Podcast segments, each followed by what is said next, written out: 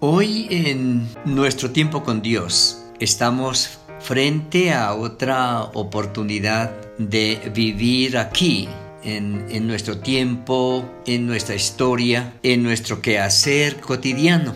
Una actividad de cansancio a veces físico después de laborar todo un día, regresar a casa, pero en el fondo con la, la certeza, la satisfacción de tener salud, y de haber podido realizar un trabajo, de haber podido bendecir a alguien con nuestro trabajo o de ser bendecido también al encontrarnos con esas personas y compartir. De igual manera es un día de actividad académica donde podemos estar en la escuela, en la universidad o virtualmente. Es, es un día de tiempo de tiempo para nosotros, en el que podemos hacer tantas cosas para nosotros, para nuestra familia, para nuestro prójimo, bendecir a otros en nombre de Dios. Y hablamos de mi tiempo con Dios y siempre le recuerdo porque a veces nos olvidamos de que Dios nos da tiempo todos los días, de que Él no nos restringe el tiempo, tenemos todo el tiempo para nosotros, pero en ese corre-corre también necesitamos sacar un, un ratico para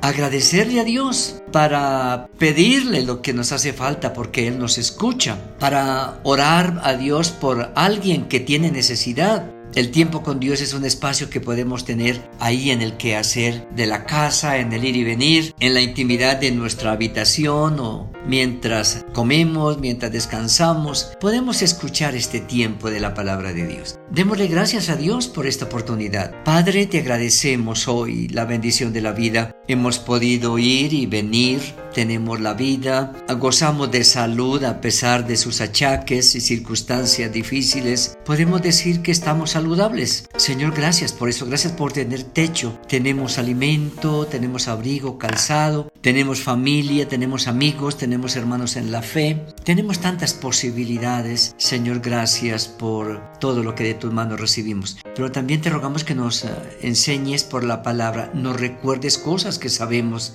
De pronto nos enseñes cosas que no sabemos y nos dé la gracia para creer tu palabra y para ser obedientes. Lo pedimos en el nombre del Señor Jesucristo. Cuando eh, llegamos a este tiempo, estamos terminando de estudiar el Evangelio de Lucas y estamos en el capítulo 22 y estamos hablando de la última semana física de nuestro Señor Jesucristo aquí en la tierra. Después del Domingo de Ramos viene toda una semana de actividades en la ciudad de Jerusalén y en esa semana es que Él es traicionado por Judas es capturado por los sumos sacerdotes, los escribas, los fariseos, el imperio romano, es negado por Pedro, es abandonado por el resto de sus amigos. Y en esa semana es que él va a la cruz para entregar su vida en reemplazo de cada uno de nosotros. Todo lo que nosotros debíamos pagar por nuestra rebelión y por nuestro pecado fue cargado sobre él en esa memorable semana que llamamos la Semana Santa, que recordamos como la Semana Mayor.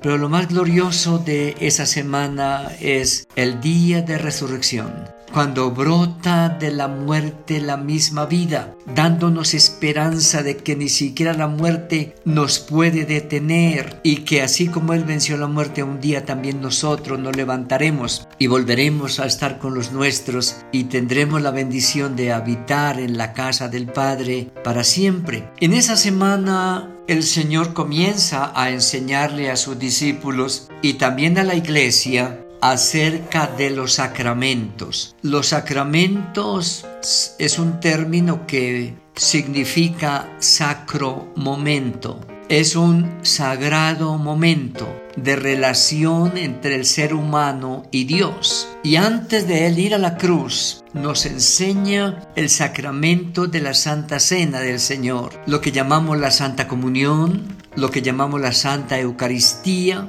que es la invitación a revisar nuestra relación con Dios. Es en una de esas noches, de esa semana, en que Él con sus discípulos se reúne para recordar una fecha memorable de años atrás, cuando el pueblo de Dios era esclavo en Egipto y Dios lo libera milagrosamente a través de tantas señales que Dios hizo con los egipcios y como a través de Moisés saca al pueblo de la esclavitud a la libertad. Lucas capítulo 22, versículos 6 hasta el 13 miraremos en este tiempo porque queremos demorarnos un poquito en este espacio para recordar y para que nos, para que nos quede un poco más claro lo que significa la Santa Eucaristía, la Santa Cena, la Santa Comunión. Ellos estaban recordando hacia muchos años cómo Dios los había sacado de la esclavitud hacia la libertad, hacia la tierra prometida, a través de un desierto donde no había nada. Pero cómo Dios en ese desierto tuvo tuvo cuidado de ellos, supliendo todo lo que les faltaba para enseñarnos que cuando empezamos a caminar con Dios, Dios es un Dios que se preocupa por todas nuestras cosas y que en medio de las dificultades Él abre camino, que en medio de la enfermedad Él es poderoso para sanar nuestro dolor, en medio de la soledad Él es nuestra compañía, nuestro apoyo, nuestra fortaleza por su Espíritu Santo. Y se celebraba lo que se llamaba la paz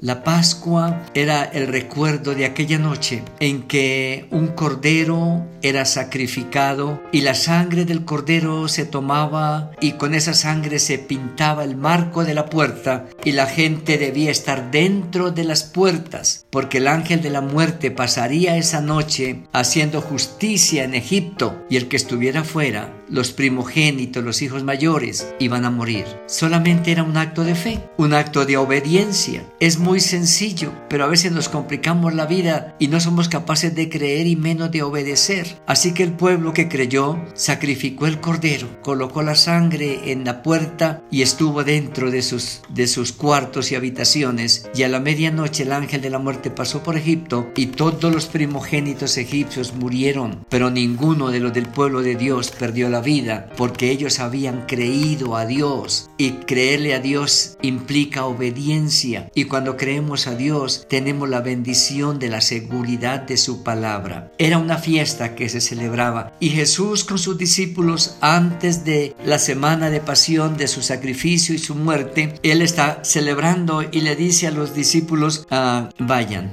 vayan a preparar para que celebremos, para recordemos, para que recordemos lo que Dios hizo por nosotros. Así que quiero que tomemos este tiempo. Ah, en la próxima oportunidad seguiré hablando de esto, pero quiero dejar en sus mentes y corazones este tiempo de recordar cómo Dios es un Dios bueno, un Dios fiel, un Dios que espera que nosotros le creamos y que le obedezcamos y el resultado de nuestra fe y de nuestra obediencia traerá siempre bendición para nosotros. Continuaremos en el capítulo 22 de San Lucas, los versículos 6 en adelante, y nos encontraremos en otra oportunidad para seguir hablando de este nuestro tiempo con Dios. Amén.